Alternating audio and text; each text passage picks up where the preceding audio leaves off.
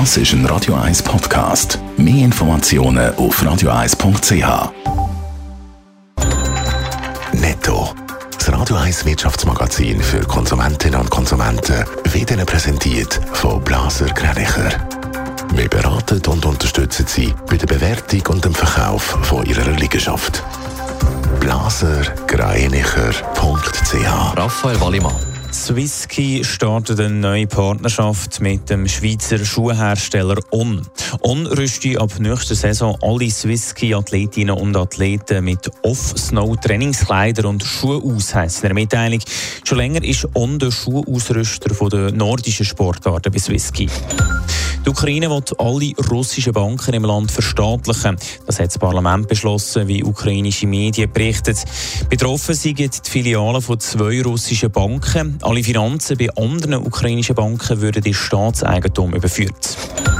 Der Sharon Powell bleibt Chef der US-Notenbank FED. Der 69-Jährige ist im Senat für eine weitere Amtszeit bestätigt worden. Der US-Präsident Joe Biden hat den Sharon Powell im November für vier weitere Jahre nominiert.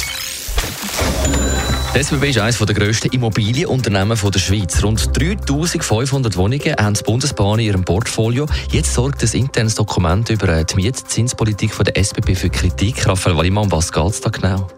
Die SBB hat sich zum Ziel gesetzt, möglichst viel Ertrag aus den Mieten von ihren Wohnungen zu erzielen. Das zeigt ein internes Dokument, das der Blick darüber berichtet. Die SBB bietet alle Mietobjekte zur Marktmiete an.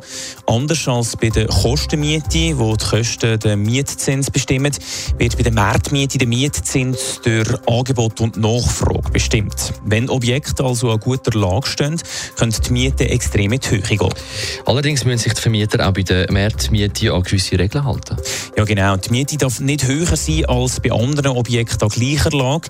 Wenn das kann bewiesen werden dass eben die Miete übertrieben hoch ist, können die Mieter gegen den Vermieter klagen. Die SBB hat laut dem internen Dokument auch abgeklärt, wie gross das Risiko ist, dass erfolgreich gegen sie geklagt wird. Die Analyse zeigt, dass man das Risiko in Einzelfällen in Kauf nehmen kann, vor allem weil es extrem schwierig ist zu beweisen, dass die Mieten zu hoch sind.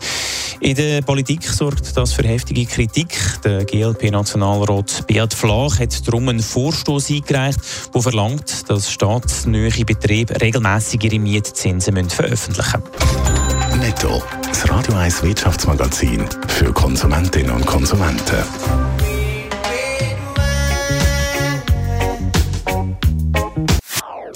Das ist ein Radio 1 Podcast. Mehr Informationen auf radio1.ch.